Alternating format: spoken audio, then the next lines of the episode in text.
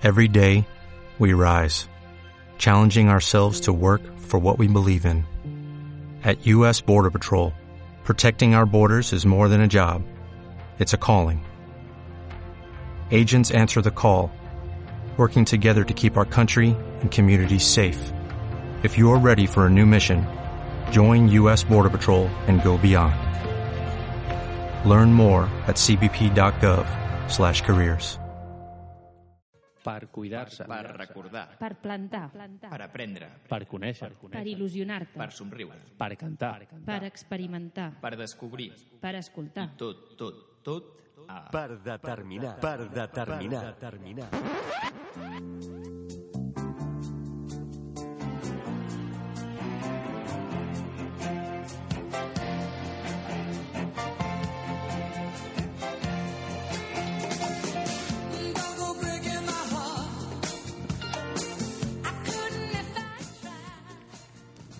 Benvinguts tots al cinquè programa del 23 de novembre de la nostra quarta temporada.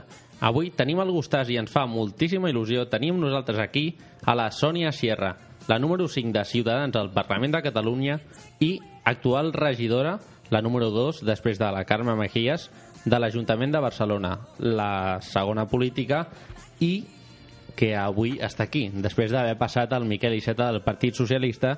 Mm, Quan fa que va passar, Guillem? Farà dos, tres programes, si no m'equivoco. Sí, cosa, una cosa així, no?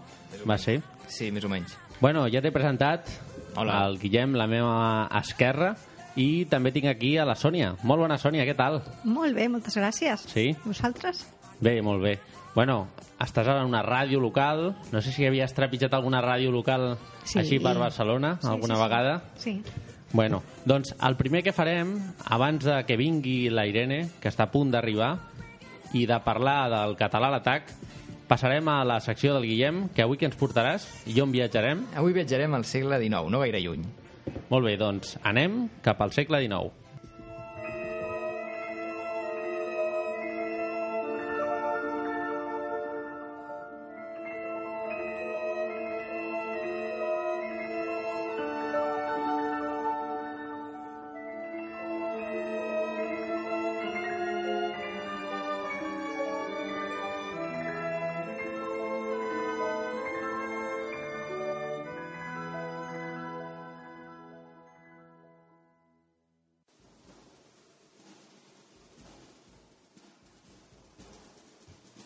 Viatgem avui fins a mitjan segle XIX, concretament fins al 23 de novembre de l'any 1863, data en què va començar la batalla de Chattanooga.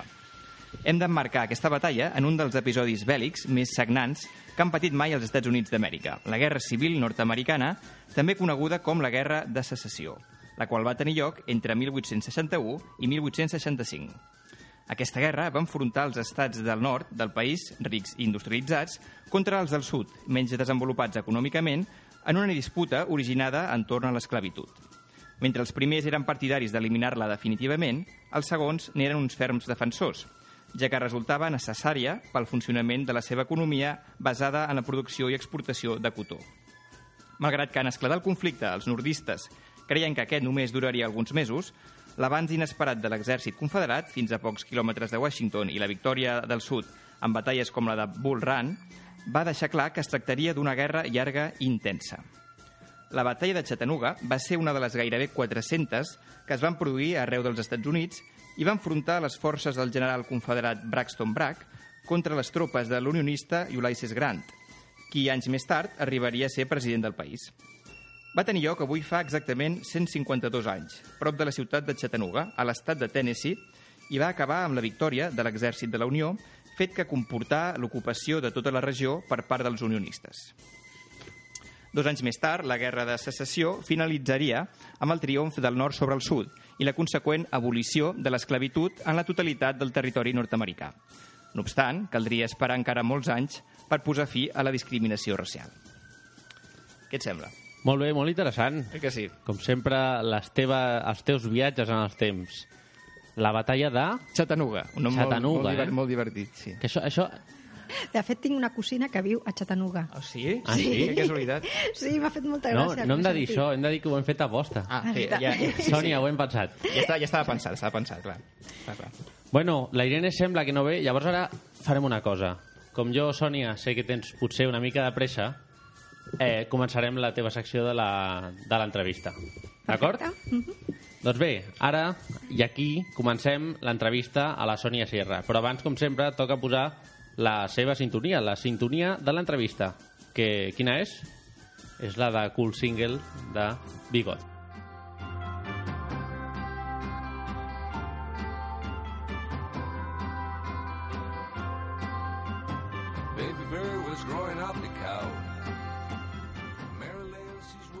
Arribats a les 9 i 6 minuts del vespre, comencem l'entrevista d'avui.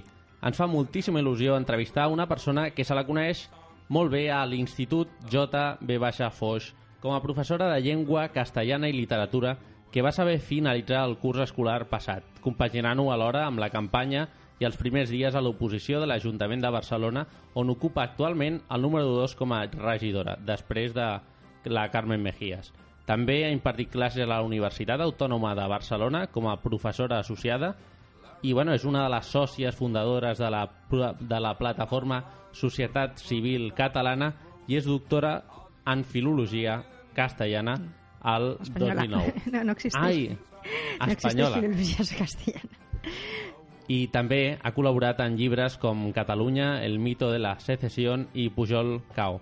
Des del primer manifest com a plataforma Ciutadans de Catalunya, presentat el 7 de juny del 2005 fins les darreres eleccions del 27S d'enguany al Parlament de Catalunya, on veu gairebé triplicar, triplicar els resultats respecte a les eleccions del 2012, Ciutadans no ha parat de créixer a les enquestes. Aquí, amb nosaltres, la Sònia Sierra, que ens desvetllarà el futur de Catalunya i d'un partit que està a la cresta de la ola. Això ha sonat molt fort, no, Sònia? Ha sonat molt fort, però diré que jo tinc un ull que normalment la clavo, eh? Quan dic, jo penso que les coses aniran per aquí, normalment ho encerto molt. Eleccions al març, no? Així, de ràpid? No, jo penso que no. No? Ah. No. Jo penso que arribaran a un acord. Sí? Bueno, comencem l'entrevista i la primera pregunta que volem fer és, a diferència de la majoria de polítics en actiu, fins fa poc tu no havies militat a, a cap partit. Què és el que et va motivar a entrar en política i com recordes aquell moment en què vas dir ara mm, me tiro de cabeza i, i vaig a Ciutadans? Doncs eh, explicaré una anècdota que ja, ja he explicat a, en altres ocasions. Fa ara una miqueta més de dos anys, a, a l'estiu, fa dos estius, estava amb la meva millor amiga i em va dir, saps què? Que he pensat que em vull dedicar a la política. I jo li vaig dir, molt bé, perfecte. Jo no ho faria mai, però endavant. Jo et, et recolzaré en tot perquè la política necessita persones com tu, es necessita un canvi. Jo no ho faria mai perquè no em veig a política, però endavant, de veritat que em fa molta il·lusió i que ella mai es va ficar en política i, i després jo vaig a, a afiliar-me a Ciutadans d'una manera do- doncs, potser una, una mica ràpida, no? Perquè això va ser a l'estiu i jo em vaig afiliar justament a, al desembre. Eh, primer m'havia fet, eh, bueno, m'havia fet simpatitzant i també el seguia a Movimiento Ciudadano. Jo havia participat molt activament al 15M i notava que la societat eh, necessitava un canvi i veia que Movi- Movimiento Ciudadano recollia moltes de les coses per les que jo estava clamant a, a la plaça Catalunya. I després va ser justament a, al dia de la Constitució quan vaig decidir fer el, el pas endavant i fer-me militant, que és una decisió que em va costar perquè jo sóc una persona molt, molt assenyada i quan prenc una decisió és eh, amb tot, no? Me tiro con todo el equipo i pensava que, que era una decisió important i al final ho, ho vaig fer. Bueno, aquí es demostra, no?, això, les persones que s'ho fan pensar, no?, i s'ho fan, s'ho fan eh, mastegar, no?, per arribar a- al, al que un vol arribar. I ara ets regidora de l'Ajuntament de Barcelona i des del mes passat diputada al Parlament de Catalunya. Per què has volgut fer el pas de la política municipal a l'autonòmica? Doncs la veritat és que m'ho van demanar. En els dos casos em van demanar que em presentés a les primàries. Eh, primer ho vaig fer per, per les municipals i després per perfil, perquè el meu perfil és, és d'educació, perquè he dedicat tota la meva vida a l'educació. Eh, semblava més útil al Parlament potser que, que no a l'Ajuntament, no? perquè hi ha diguem-ne més a fer en educació al Parlament que a l'Ajuntament, però jo vaig dir, però, però la gent no em votarà, si és que em van votar fa dos mesos en unes primàries i em va dir, no, no, tu et presentes, pensava, mare meva, d'acord, em presento, però...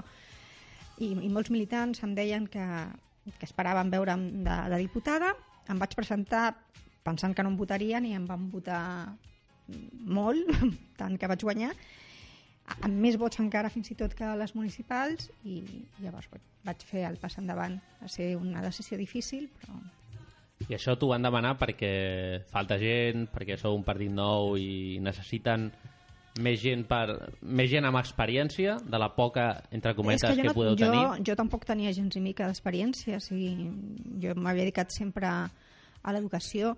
El que passa que, mm, no sé, el meu perfil el semblava interessant, era no, no superfamosa, no, però més o menys coneguda perquè sortia sovint a TV3, al 324, altres tertúlies, escrivia en premsa, que, que ara ja no tinc temps per res d'això, que em fa molta pena, perquè m'agrada molt escriure, i no sé, van decidir que, que els agrada el meu perfil i el més important ho van decidir els afiliats, que és eh, finalment el, que- el que compta, no? Vull dir que no estic allà mm, perquè ho decideix ja, ja, l'Albert ja, Rivera, ja, sinó perquè finalment els afiliats em van votar. Mm, A les, quan, a, a, quan vaig presentar-me a les municipals només hi havia una, una altra persona per a aquesta plaça, però en el cas de, del Parlament crec que eren com nou persones optant per aquesta plaça. Ja, ja, ja. Llavors va ser una decisió dels afiliats. I una vegada va sortir aquesta la votació, què et va dir la teva amiga? La meva amiga, mm, clar, és, la, és una de les meves millors amigues, llavors Sí. sí. anem en, al dia a dia, no? Clar. I bé, no sé, tot, tot li sembla bé. Mai no havia votat a Ciutadans, després ja va començar a votar a Ciutadans. Bé, molt contenta. En general, les persones del meu entorn, d'entrada, els va costar una mica perquè va ser tot molt bueno, una mica per sorpresa, no? Clar. Però després tothom està molt content. Mhm, molt bé, molt bé.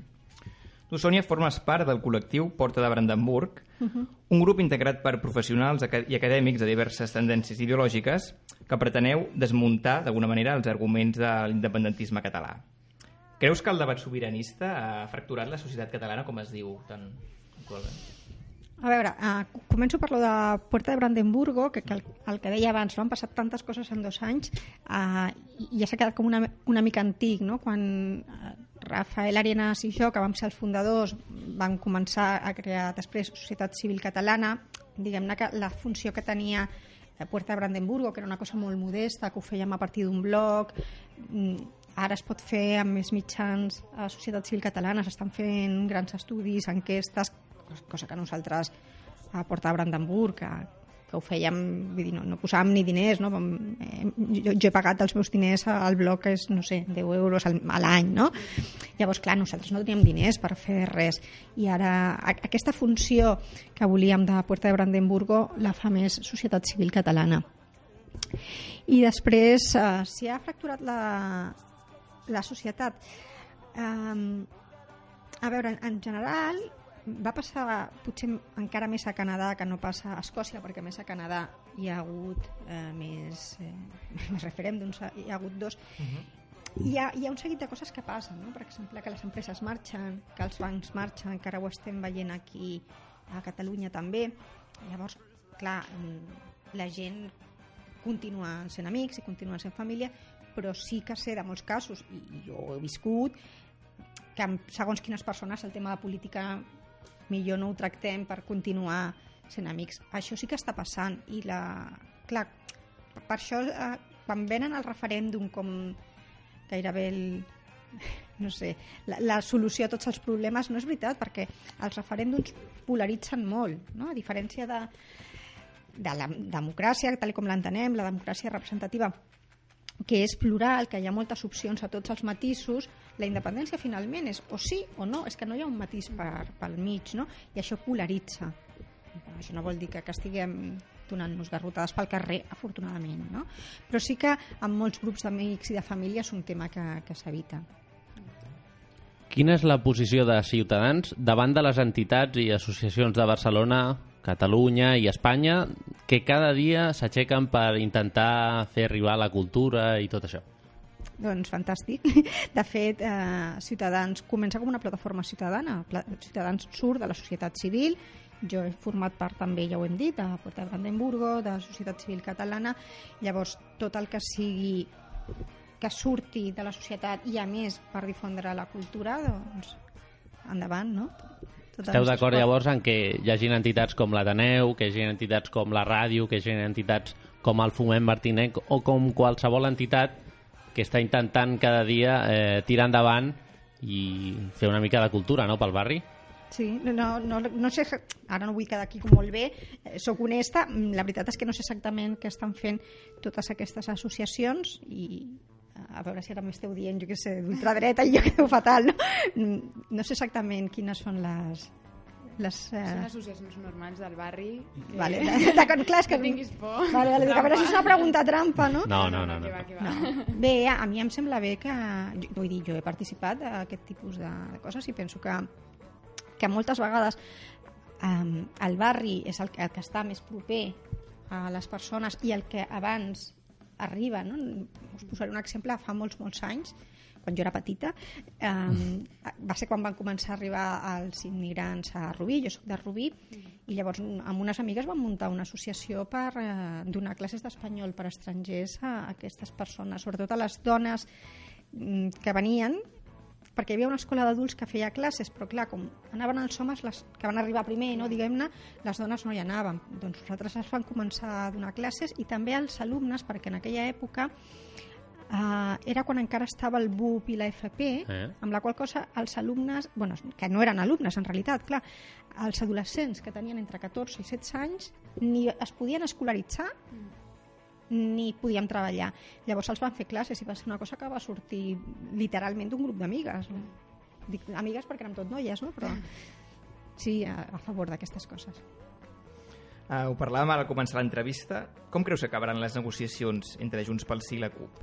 Creus que hi haurà acord o caldrà no anar novament a eleccions el mes de març? Com ho veus? Ter- Fas alguna predicció? És que jo no sé més que el que sap tothom, no? que és el que anem mirant Bueno, una cosa més, alguna cosa més sabràs. No, no, de- d'aquest no, perquè clar, són coses d'altres partits que no venen a explicar-me a mi, evidentment. Jo el que estic llegint és que sembla que estan ja propers a un acord, ho he llegit avui, eh, i ho deixaran tot en mans de, de l'assemblea de la CUP. El que passa que no sé si això, vull dir, serà com de moment sa- salvar los muebles, però no sé si això nos, ens donaria una legislatura gaire estable, perquè eh, Junts pel Sí van guanyar les eleccions, però estan en minoria, no sembla que es puguin entendre gaire amb els altres partits, i la CUP, vull dir, del votant convergent al votant sí, sí. de la CUP eh, hi ha un abisme, no? És que hi ha un pupurri allà... Per això, llavors, no sé si finalment, encara que puguin salvar aquest primer escull, no anirem igualment a eleccions anticipades perquè, no sé, no, no els poden aprovar pressupostos, per exemple, no? Llavors, eh, penso que és una legislatura una mica moguda i, i de fet, la CUP, si compleix la seva paraula, no, els, no investiran el senyor Mas. Cosa que si no fan, dubto que per la part de Convergència o bueno, Junts pel Sí vulguin posar una altra persona que no sigui Mas, anirem a eleccions, segur, no?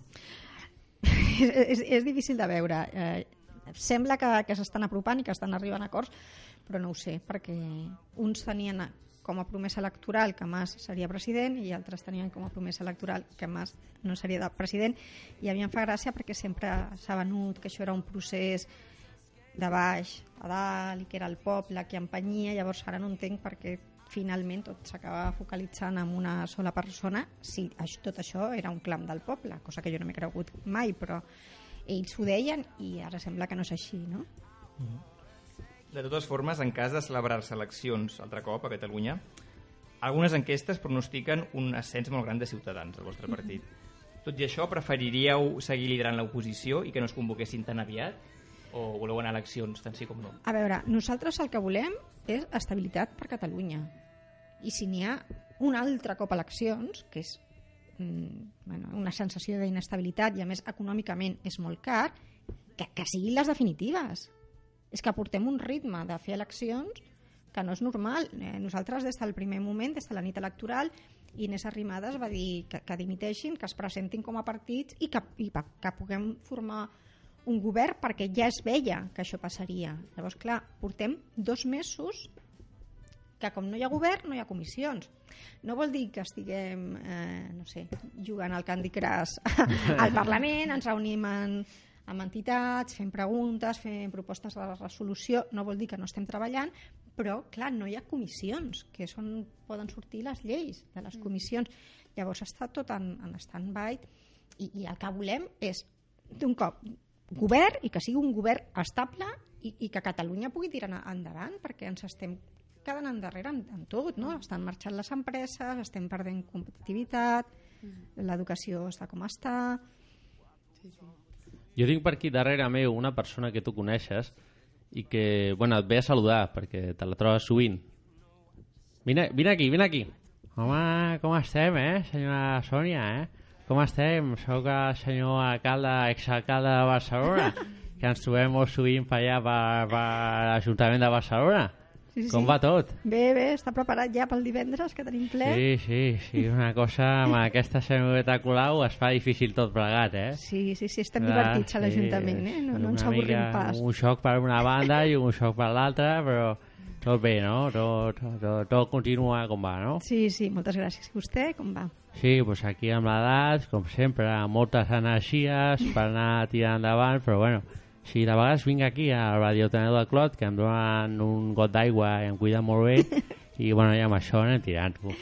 Molt bé, doncs me n'alegro molt de veure'l. Molt bé, això, això també. Ens veiem divendres. Bueno, ara, després d'escoltar Tries, la, una de les darreres preguntes Sí, um, quin escenari polític augures de cara a les eleccions generals del 20 de desembre, del mes que ve?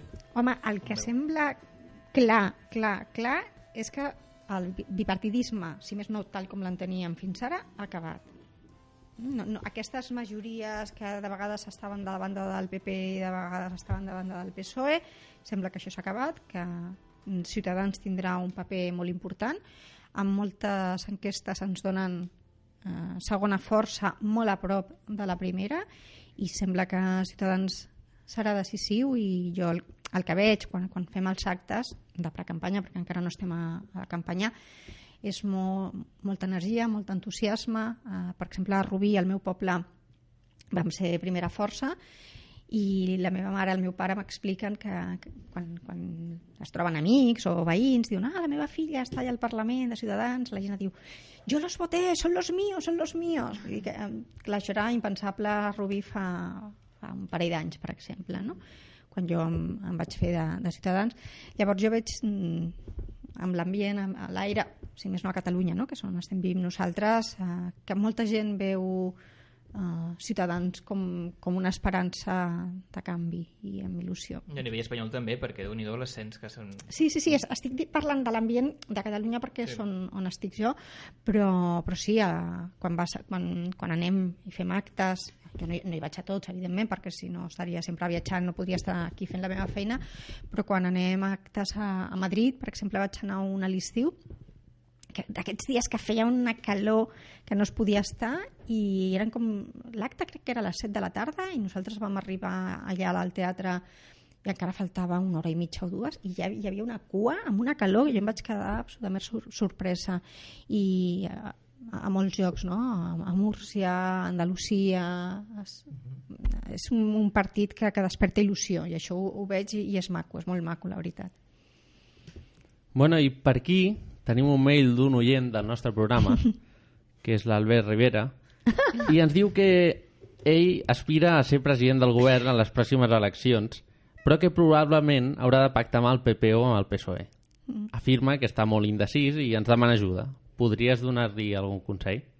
Home, el que estaria bé és que fossin el senyor Rajoy i el senyor Sánchez qui s'estigui eh, pensant si pactaran amb nosaltres perquè hem guanyat les eleccions. Jo penso que això és el que li agradaria molt a, a l'oient aquest que ha escrit el mail i, i a mi també. I estem, estem a prop, no? Dir, encara no ha, no ha començat la campanya i la, les enquestes ja són aquestes. Mm. Nosaltres, de fet, a, a les eh, autonòmiques potser una enquesta ens ha donat un bon resultat, la del periòdico i, i prou, no? Normalment Ciutadans sempre treu millors resultats de no passar el, el que diu les enquestes. Llavors, mm, potser són els altres qui han de pensar si pacten amb nosaltres, no? Bueno, el que està clar és que possiblement teniu la clau no, de govern aquí a, a l'Estat. Sí, o, o això, o som guanyadors, que no, no, no, no estic dient res eh, impossible. A dia d'avui és, és, és possible, és viable, i ja et dic, hi ha llocs, mm, per exemple, a Lleida, a Girona, que sabem positivament que tenim vot ocult. Mm, No sabem si a altres indrets de- d'Espanya passa el mateix. Llavors, mm, estan les enquestes molt a prop. Clar, però és això, o sigui, potser que guanyeu, no? però és, com que no estem al bipartidisme, no? que ja, segurament haureu de pactar amb Mhm. més, amb més eh, partits. Clar, el que, el que se sent no, de ciutadans, de dretes, d'esquerres, perquè a, a Andalusia ha pactat amb el PSOE, a no sé on també heu pactat amb el PP, em sembla. A la Mm, Comunitat de Madrid. Aquí. Bueno, no, no hem pactat, eh? S'ha permès la investidura, són coses diferents. S'ha- Pactar no hem pactat amb ningú. S'han signat uns acords de... per permetre la investidura, però no tenim cap cadira a canvi. Mm. I això que dius de Clar, dretes... és que en el cas que guanyeu però necessiteu l'ajuda d'algun partit, amb quin us, us quedaríeu? A qui accepti les nostres condicions. Mm. És, aquesta és la clau. Nosaltres no, no pactem, eh, ja ho he dit, a canvi de cadires, no? com s'ha fet fins ara, canviem, nosaltres pactem o permetem investidures i fem aquests acords en base a idees. Llavors, qui eh, vulgui les nostres idees, que són doncs, una despolitització de la justícia, acabar amb aquesta disbauxa administrativa que tenim, que tenim diputacions, consell- consells comarcals, Senat, eh, no? Senat. Nosaltres volem acabar amb tot això, volem acabar amb les llistes tancades, volem acabar amb, amb els partits que, que no tenen democràcia interna. Qui vulgui sumar-se a les nostres idees, doncs eh, serà amb, amb els que pactem, perquè el que sí és evident és que guanyi qui guanyi haurà de pactar. Mm.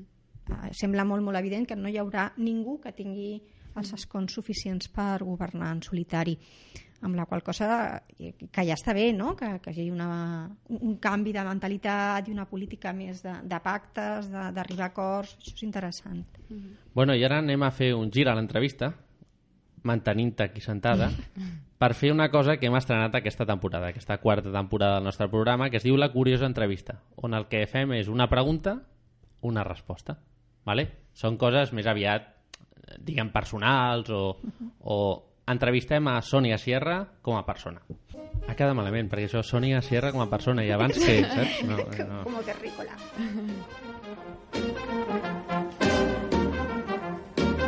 sí, però s'entén que no Bueno, aquí comencem la secció on volem conèixer més properament la vessant més personal del nostre convidat. En aquest cas, la Sònia Sierra, que avui ens acompanya. I la primera pregunta és una pregunta que no sé si te l'han fet alguna vegada, però segur que sí. Que és, color preferit? vermell Un llibre. Uf, molts, molts. Uh, potser la, la plaça del Diamant. Bueno, és que un és molt difícil, eh? La, la plaça del Diamant, la Regenta, el Conde Lucanor, el Quixot... No, no em puc quedar amb un, és impossible. Un plat preferit? Mm. M'agrada molt eh, la pasta, els espagueti, uns espaguetis amb, amb petxines, per exemple. L'assignatura que més t'agradava a l'escola. Ah, claríssim, literatura. Eso sí lo hemos puesto fácil, ¿eh? Sí, Guillem? aquesta... Si tiene filología española. Sí, sí, era un amant de la literatura. Mar o muntanya? Mar. Una excursió. Mm, M'agraden molt les ciutats, per exemple, París, Londres, eh, Venècia. Venècia és un dels meus llocs preferits. Bar o restaurant on menjar? Aquí a Barcelona. Depèn, clar, depèn. Hi ha bars fantàstics per fer tapes i hi ha restaurants fantàstics. De fet, a Barcelona es pot menjar molt bé. Algun? Eh, Però, clar, no, jo, jo ho diria encantada. El que passa que ara que tinc una posició, encara que ara m'entrevisteu com Sònia Sierra Terrícola, um, clar, es podria interpretar que estic fent potser publicitat, no? No, Jo no, en absolut, No. no, no. no. El, el Trias, no tenim aquí el tall, quan va venir aquí a la nostra ràdio ens va dir eh, un, bar de- d'allà de, de la plaça de, de l'Ajuntament Sí. de la plaça de Sant Jaume i bueno, Doncs a veure, m'agrada molt per, um, per menjar al Bar Calders Eh? i On, on està aquest bar? està Parlament, el carrer Parlament, un carreró que entra... Bueno, pots entrar o per un carreró, que és un passatge, que és el passatge Calders, i, o, o per Parlament. No. I després, com per prendre una copa, m'agrada molt el Bar Olímpia, al carrer Aldana. Molt bé. Ara, un racó de Barcelona, que t'agradi. M'agrada molt uh, la Barceloneta. I política municipal o autonòmica? Tot és interessant. Uh, ja he dit que pel meu perfil eh, potser puc ser més útil al Parlament per tot el tema d'educació, però la política municipal és molt, molt interessant i estic aprenent molt. I l'última pregunta, un polític d'un altre partit a qui admiris? Mm, que admiri... Mm. Uh, és complicat. És que no... No, no, No, no, no n'admires a cap. De, de... no, cl- clar, jo diria l'Albert Rivera, però no, no Ah, s'hi val, no? Un, un referent, una persona que diguis Clar, com a referent que va marcar molt la meva infantesa, a Felipe González. Però no, no, pensava que era un polític en actiu. Ja, jo penso objectivament que el polític en actiu millor que hi ha en aquest moment és Albert Rivera, i ho dic seriosament. Però com a referent, eh, Felipe González. D'acord. Bueno, aquesta és la nostra curiosa entrevista, que és el toc final per acabar la teva entrevista. L'entrevista de la Sònia Sierra, a qui t'agraïm molt que hagis vingut aquí a Radio Tena del Clot i al programa de Part de Terminar per una mica donar a conèixer el teu partit i donar a conèixer la, la teva veu com a ara parlamentària i també regidora de l'Ajuntament de Barcelona. Moltes gràcies, de, de veritat ho diem, tot l'equip aquí. Ara sí, ara estem, Estem tot l'equip, han arribat tots. Està la Irene, està la Maria, està l'Alba, l'Oriol, i bueno, no sé si hi ha alguna persona d'aquí vol dir alguna cosa més, però bueno, Que hable oro calle para siempre. exactament. Ja s'ha dit, ningú vol. Doncs bé, moltes gràcies, Sònia. Moltes gràcies a vosaltres per convidar-me. Molta sort. I bueno, ja t'ho he dit abans, si l'Albert Rivera vol entrar per telèfon aquí, està convidadíssim. Això parleu en premsa i a veure què es pot fer. Moltes gràcies. Molta Acabar, sort. bona nit. Adéu.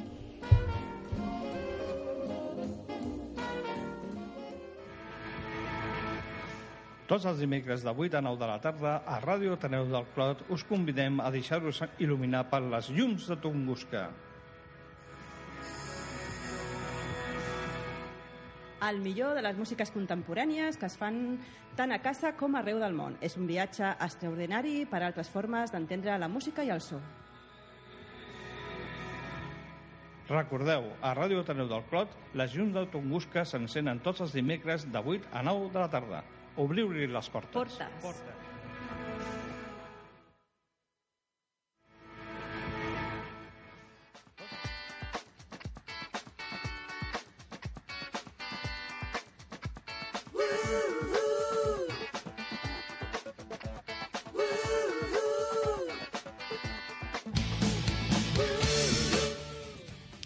Quantes vegades hem llançat la tovallola perquè, ens, perquè hem donat per perdut alguna cosa? O hem fet creu i ratlla un tema quan no en volem saber res més al respecte?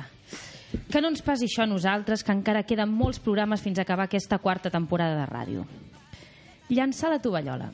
Aquesta frase feta normalment s'associa al món del boxe, a un gest on l'entrenador forçava la rendició del seu pupil, tot llançant una tovallola a l'aire, que havia de caure dins el ring, quan observava que el seu combatent estava rebent un càstig massa fort. Però aquesta frase té un origen més antic i menys agressiu, relacionat amb, el, amb les termes romanes. Aquests llocs no eren espais només on poder banyar-se, sinó que també eren un indret de trobada i reunió entre els joves que acudien a les termes a la recerca de fama i, riques, i riqueses, i els homes de mitja edat que buscaven els seus favors. Després que un d'aquests joves havia rebut una proposta concreta, directament o a través d'amics, se situava enfront del seu pretendent i realitzava una d'aquestes dues accions o es feia un, un segon nus a la tovallola en la qual anava embolicat, fent entendre que no l'acceptava o bé la deixava caure davant l'aplaudiment general dels presents, que festejaven el naixement d'una relació. D'aquesta forma, aquest deixar caure o tirar la tovallola va començar a veure's a poc a poc com un gest de submissió i de rendició. La següent frase que comentàvem a la introducció és fer creu i ratlla. Antigament existia el costum d'iniciar una carta o un escrit amb una creu, avui el que substituiríem per un logotip, i finalitzava amb la rúbrica o la ratlla. Creu i ratlla, per tant, indica que està tot dit entre tots dos elements i no hi ha discussió possible, és a dir, que s'ha acabat. Bueno, i ara la... avui, avui no sé què em passa amb els botonets, però bueno, avui eh, toca, com sempre, després de, de les teves dues frases, el que més m'agrada, no? Els barbarismes aquests. El nostre diccionari. Abans d'acabar, com sempre, afegim tres paraules més al nostre diccionari particular de per determinar per millorar una miqueta més el nostre català. Avui, doncs, comencem amb una paraula que la, la incloc dins d'aquesta frase. Quan agafem un objecte de vidre, porcellana o algun altre material fràgil, mai direm que hem d'anar amb cuidado de no trencar-ho. En català correcte, anirem amb compte, amb cura o atenció. Quantes opcions avui, eh? Per una mateixa paraula. Totes no les diré. bueno, va, ho intentaré dir. Vinga, Sergio. Avui va, us deixo triar. Fem veu de iaio. Mm, de xino, va, sisplau. Chino. Chino. Hola, muy buena. Ah. Bueno, pues entonces haremos la voz de chino. Pues el tema es, eh, has d'agafar el gerro i, i amb agafar-lo amb cuidado. Això està malament dit, i llavors en català, a català dit per una, a un xino, correcte, seria Oye, nena, ahora tienes que coger eh, lo que es el hierro y agafarlo amb, cuira, amb cura. En cura. Uh, Va, amb cuir, eh? aprofito per dir que en català correcte és xinès, no xino. Exacte. Però bé, està bé. Ja està, molt la, punti la puntillosa. Home, és que ja que estem en la secció, Sergi ho havia de dir. Més, les coses no succeeixen de repent. En català direm de sobte, sobtadament o tot d'una. Mira, com avui anem de persones que els hi costa pronunciar segons quines paraules, Sí? aquesta persona ja la seguina. Qui, qui ho farà? Avui m'ha passat una cosa de repent. Això està malament dit. Exacte. En català correcte és avui m'han passat una cosa de hop, de, de ho, ho, hopta. Molt bé. I per últim, en desvestir-nos mai ens desabrotxem els botons de la camisa o dels pantalons. En català ens desbotonem o descordem els botons. Bueno, pues l'altre dia vaig anar a menjar uns calçots i tenia la camisa a tope. Estava ja que no, no donava més i em vaig haver de desabrotxar els, els, els botons. En català correcte és l'altre dia vaig anar a la calçotada, em vaig posar a tope de menjar i em vaig haver de descordar els botons. Descordar els botons o desbotonar. Sona més pulcre, eh? Més finolis. Per tant, recordeu que avui hem incorporat en el nostre diccionari anar en compte, cura o atenció, de sobte, sobtadament o tot d'una i desbotonar o descordar els botons. Molt bé, perfecte. Hem après tres paraules, dos frases, per una mica millorar aquest català. I a la propera vegada, el proper programa del 12 de desembre, toca... Ciència. No és 12, és 14, 14 perdona. Sí. M'acaba de xivar mi chivato oyente. Bueno, i ara aquí comencem la secció de l'agenda cultural que, Alba, te echábamos de menos. Hola. Ostras, una voz de, de chica. Muriol. ¿Qué Una- pasa con esto de la voz de chica? Pues, no, que a mi m'agrada m'agrada envoltar-me de, de dones i de noies i Ah, molt bé, molt bé. Bueno, Bueno. avui estic una mica Manolo, eh? sí, bueno, jo crec que av- avui estem tots excusats perquè jo he de dir una cosa, perdoneu-me jo estic molt cansat perquè ahir vaig fer dues hores i mitja de ràdio seguides previo de, eh, montaje del estudio i previo desmonte llavors estic una mica cansat però bueno, ara comencem la teva agenda cultural que com sempre vindrà carregada d'activitats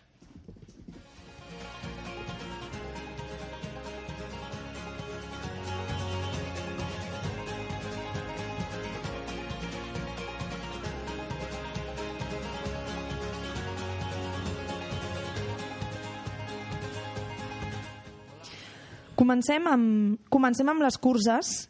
Uh, ahir vam tenir la cursa de la Gent Bowen. Mai sé com pronunciar aquest nom, però bueno, jo diré Gent Bowen. Uh, va haver-hi més de 10.000 corredors i mm, va ser l'edició número 92. El guanyador va fer 10 quilòmetres en 30 minuts 54 segons, Una pregunta, a quina hora començava la cursa? a les 9. A les 9, vale. Pues jo vaig veure do, eh, tres noies rajades al Parc del Clot, que no la van acabar. Ah, perquè sí? jo estava fent el programa i quan estava fent el programa... Ah, no, no, rajades no, l'havien acabat. Si començava a les 9...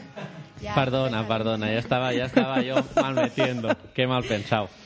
Sergio, estás Sí, así sí. en el cambio este de- Sí, del sí. frío, no? I- Exactamente. Doncs això, la va fer en 30 minuts i 54 segons i la noia, que va ser la Meritxell Soler, la va fer en 36 minuts 10 segons. Superfàcil. Sí, Sí, ara això és un plis. Pim-pam. yo te hago la pata coja. Doncs perquè aneu entrenant, eh, proposo dues curses. La primera és la nocturna de Collserola, que es realitza el proper dia 28 de novembre. Encara us podeu inscriure.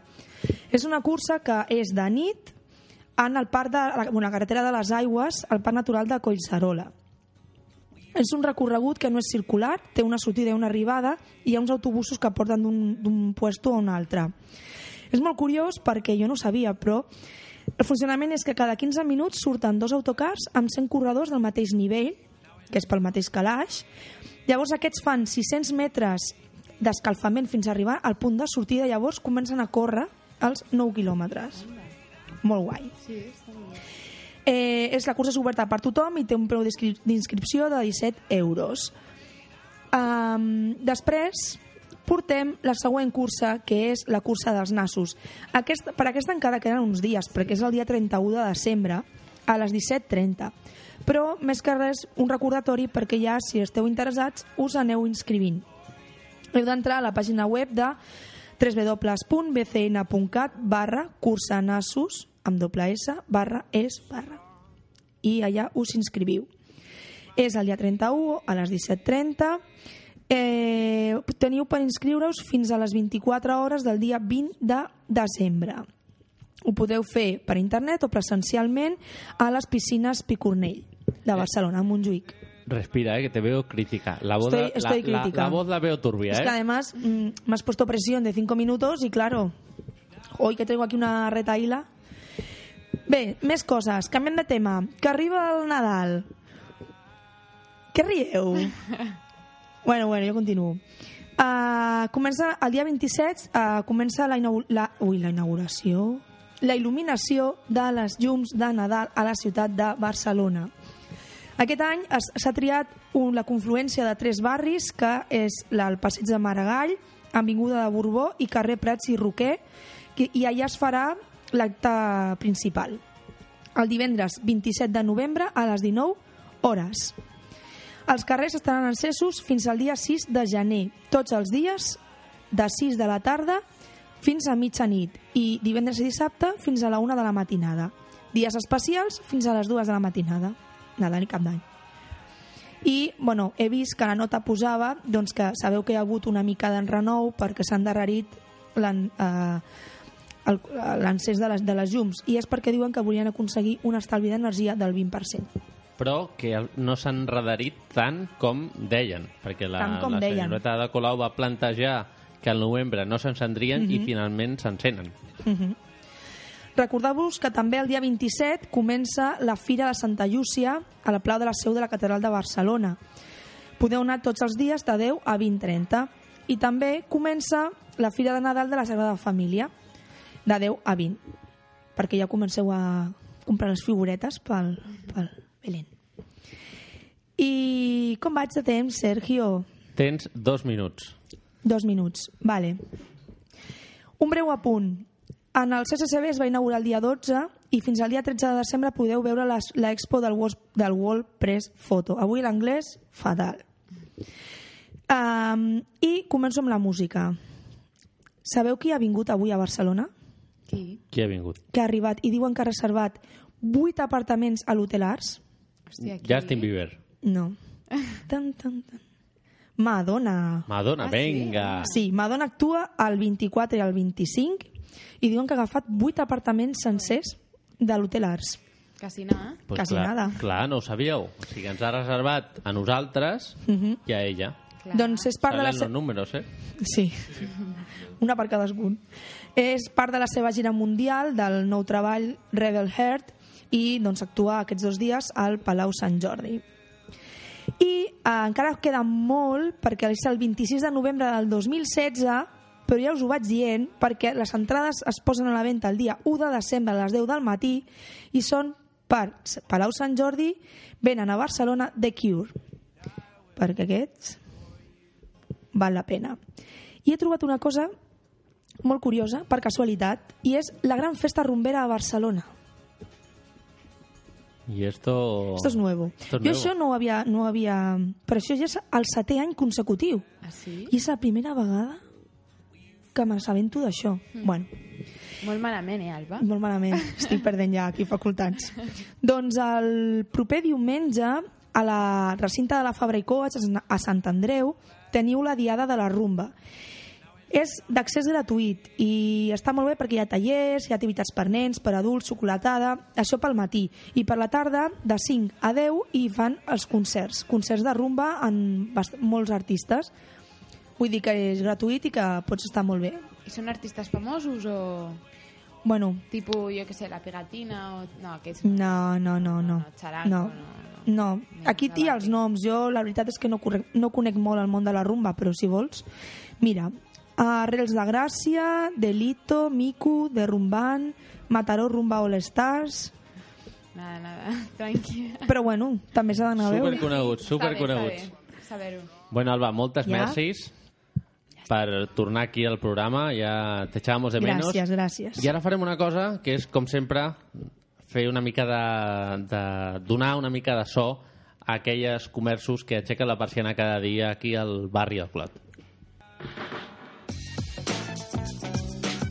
Vols dir que això és un esmorzar saludable? Què vols dir? Home, de la caixa de 12 donuts només m'has deixat els forats. Doncs recomana'm un dietista. Doncs al barri del Clot en tenim uns quants. Dieta Estètica Vilella, al carrer Rogent 17. Camí de Salut, Mallorca 545. Maria Casas, biòloga, plaça del Mercat 22. Naturhaus, Rogent, al carrer Rogent 81. Amb la col·laboració de l'Associació de Al barri del Clot disposem de la millor tecnologia. Pots trobar fotografia, electrodomèstics i aparells electrònics a... Centre Digital Rogent, al carrer Rogent número 74. Electronúria Expert, al carrer Mallorca 592. Electrodomèstics Peinado, al carrer Escultor Claperós número 43-45. La col·laboració de l'Associació de Botiguers i Comerciants de l'Eix Clot.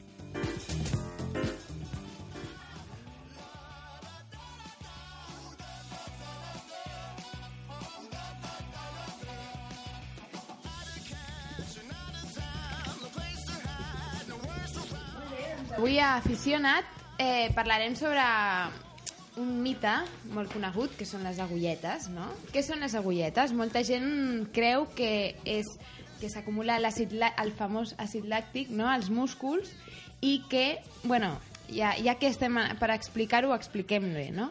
Aquest, el nom d'agulletes ve de que aquests suposats cristalls d'àcid làctic pinxen i és el que provoca el dolor, però això és totalment fals. Això no és veritat. I lo de l'aigua amb sucre, encara menys, ¿vale? que sapigueu. Puro placebo. O sea, que nos están engañando. Exacto, vivimos engañados totalmente. Bé, què són les agulletes, realment? Em, nosaltres el que hem de veure el múscul com una corda, vale? una corda que té moltes fibres vale? i que junt fan el múscul. Llavors, què passa? Si l'utilitzem molt sense estar preparat, sense haver fet exercici prèviament, què passa? Pues que moltes vegades es va desfibrilant, no? que es van trencant algunes fibretes i llavors què passa quan es trenca alguna al cos, quan tenim una lesió? Pues que es crea Ai. inflamació, ai, que hi ha dolor, i llavors és el que, el que, el que això, són les agulletes, no? Per això després tenim dolor, quan fem l'exercici pues, és quan notem el dolor i, i ja està. Vale. El dolor normalment surt a les 48 hores i vale, què passa? Quan es curen les agulletes el múscul es fa més fort, això sí, més resistent i fort. Em, vale, per prevenir les agulletes, què hem de fer? Doncs si el que crea les agulletes és quan no estem preparats, el que hem de fer és fer l'exercici progressivament, no? augmentant progressi progressivament la intensitat i llavors, ja que estem, no? l'ideal per fer un bon entrenament és fer l'escalfament abans de l'activitat per anar preparant el múscul i estirar al final. El Molt que fem important. tots, no? Quan anem a córrer, com anem a córrer una cursa, bueno, no? No tothom, eh? Ho fa. Jo- jo quan vaig- Tu, quan vas cada dia, oi? A córrer una jo cursa. Quan vaig, jo quan vaig a fer la de la Mercè, el que faig és, si comença a les 9 la cursa, arribo a les 9 menys 5 i a les 9 començo a córrer. Clar, clar. Això és el que s'ha de fer, no? Sí. Val. O una altra solució perquè no surtin és quedar-se a casa al sofà. No, no estic d'acord. Jo tampoc. Lo siento. Llavors, si ja tenim les agulletes, què podem fer? Tenim dolor, ens costa córrer perquè fa mal, doncs ens podem fer massatge, sobretot a la zona que més fa mal, vale? i si tenim o sigui, és exagerat aquest dolor, ens podem posar fred, gel, fer massatge amb gel, si ja te mueres, nivell muerte, pots prendre analgèsics, ¿vale? Jo és que sóc de no prendre masses medicines. I després pues, anar fent exercici perquè aquesta inflamació es vagi reabsorbint i així el, el, la inflamació, aquella lesió a les, a les fibres, es vagi curant. I bé, doncs això és tot, molt senzill. Moltes gràcies, Maria, per Algun fer una dubte- mica... Ha quedat algun dubte o alguna Algun dubte? Teniu No, no m'ha quedat cap dubte. Ah, vale, però Molt ben Que explicat. anaves a dir no m'ha quedat clar. Què? No, no, no. He fet cara, però no, no. Pues llavors, en aquest cas, el que has de fer, Maria, és dones la targeta i dius lo siguiente pagando. Pam, lo siguiente... Bueno, doncs molt bé, Maria, merci per apropar una mica la fisioteràpia a la gent que ens escolta Mhm. i ara, per acabar el programa, anem a escoltar la cançó de Cercles, que és el nom del CD i és el single de Sopa de Cabra.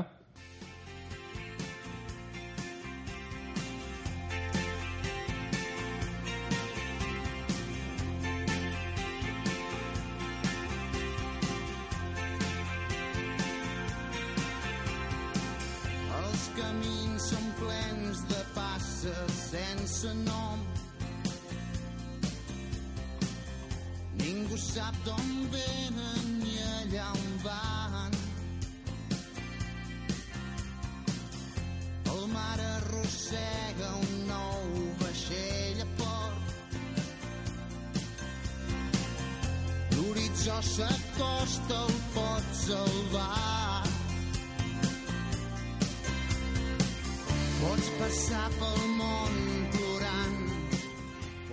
Bueno, aquí estem escoltant de fons cercles de sopa de cabra. Avui no sé què em passa, però em costa de vegades dir segons quines paraules. La, la llengua se me atranca, no? Què tal, Oriol, que tenim aquí de Community Manager fent una feina increïble? Buenas noches, Sergio. Community Manager, sí. Sí, te lo, he dicho, te lo he dicho bien, no? Más o menos, sí. sí. Se acepta. Bueno, i què? Ens, hem arribat, hem rebut algun feedback de, de Twitter o de, de algo d'això? Bueno, tenim retuits, no? De, Sí? de gent que ens va seguint i ens va veient doncs, per, per les xarxes socials. I eh, tenemos retweets de gente documentada o gent d'aquesta que és eh, Baldufa 5 o Mamuki 3 o... No, gent documentada. Gent documentada. Gent que, que ens escolta habitualment, crec, i, i que, bueno, que ens va, ens va veient per aquí. Jo us recomano doncs, entrar doncs, al nostre Twitter, a arroba radiotaneu del Clot, i concretament a per determinar, arroba per determinar, i ens trobareu allà.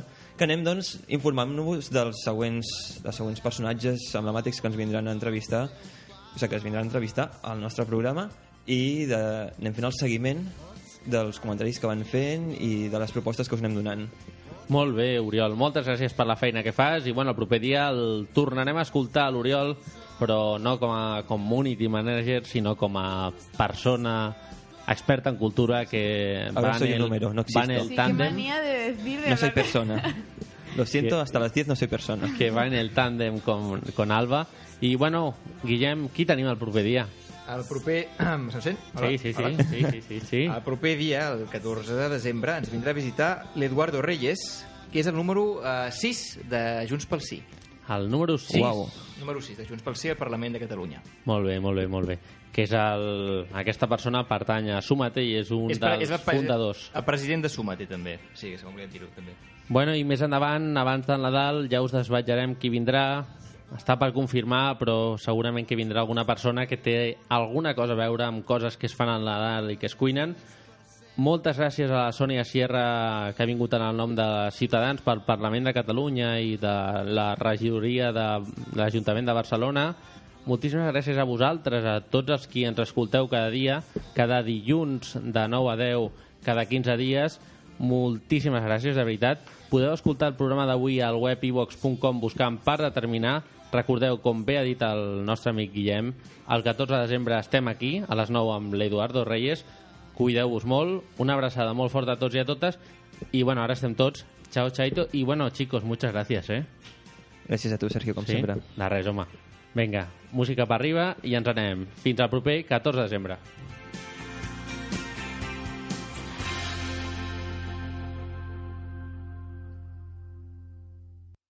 Estàs escoltant Ràdio Ateneu del Clot, la teva emissora de ràdio. Aquí podràs escoltar-ho tot. No voldràs desconnectar mai.